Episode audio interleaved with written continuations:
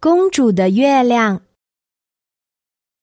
伊薇特公主喜欢吃小甜饼，可她一旦吃的太多，就会生病。一天，伊薇特公主又生病了，皇宫里的御医们都束手无策。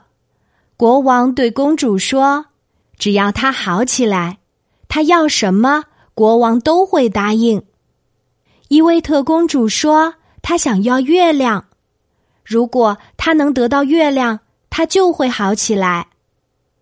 国王最信任的大臣从口袋里掏出一张长长的单子，说道：“尊敬的陛下，这些年我已经给你带回了许多东西，这是清单：象牙、猴子、孔雀、珠宝、粉红色的大象、小蓝狗、小矮人。”可是国王说。他已经记不得什么小蓝狗，也不想谈小蓝狗，他只想给他的女儿摘月亮，而且要尽快。这位大臣说道：“我可以从遥远的地方，比如非洲或者亚洲，给您带回奇珍异宝，但我无法摘到月亮。月亮离地球几十万千米，没有谁能碰到它。”国王。把这位大臣轰了出去，又招来了他御用的数学家，一位光头的老人。国王对他说：“你不要告诉我，在过去的几十年里，你帮我解决了多少问题？我对他们都不感兴趣。我现在只想让你给伊薇特公主摘月亮。”数学家说道：“感谢陛下的信任，在过去的几十年中。”我告诉过您，天有多高，海有多深，白天与黑夜相隔多远。国王厉声打断了他：“我说过，我不想跟你讨论这些，只想让你给我的女儿摘月亮。”数学家鞠躬说道：“陛下，我摘不到月亮，月亮远在几十万千米之外，比咱们王国的疆土还要大。”没人能摘到它。国王把数学家轰出了大殿，然后他叫来了衣着滑稽的小丑，皇宫里唯一能够让国王开怀大笑的人。国王说道：“如果摘不到月亮，我女儿的病就好不了了。”所有的大臣都说他们摘不到。小丑沉思片刻，说道：“其实他们都是聪明人。”但他们对月亮的看法可能与我不同。我们为什么不问问伊薇特公主，她眼中的月亮是怎样的呢？国王同意了。小丑来到了伊薇特公主的房间。伊薇特问小丑：“他是否能帮自己摘到月亮？”小丑说：“他能，但首先他要知道，公主想象中的月亮有多大。”公主回答道：“它像我的手指甲那么大。”为什么？公主说：“因为当我把小手指放到月亮前的时候，我的手指甲就把它盖住了。”小丑又问：“他想象中的月亮有多高？”公主说：“就像窗外的树那么高，因为有时候月亮会挂在树梢上。”小丑最后问道：“公主，你想象中的月亮是什么做成的？”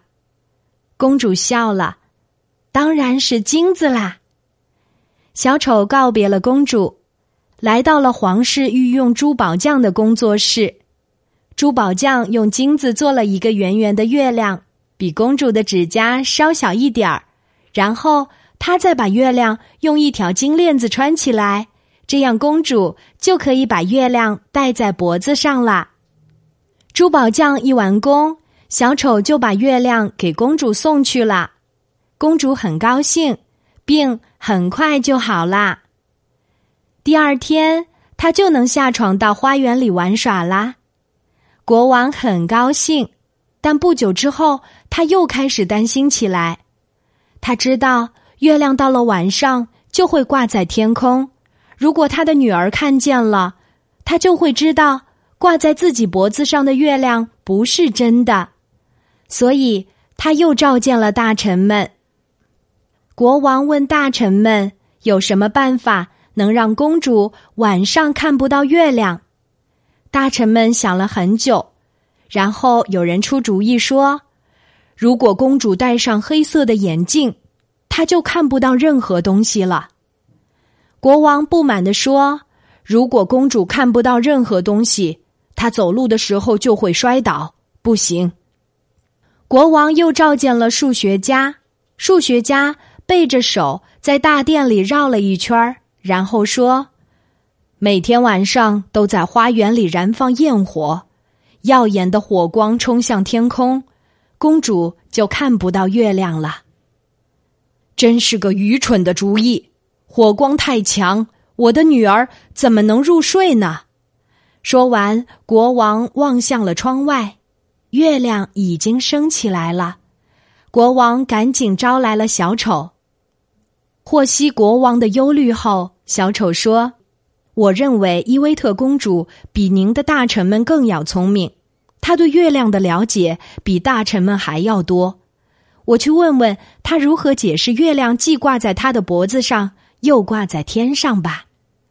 小丑来到了公主的住处，此刻公主正望向窗外的月亮，手里捧着小丑送她的月亮。小丑问他：“月亮正挂在你的脖子上。”为什么它还在天上发光呢？公主看着小丑笑了。她说：“这真是一个愚蠢的问题。我掉了一颗牙齿，一颗新牙又会在原来的地方长出来，对不对？”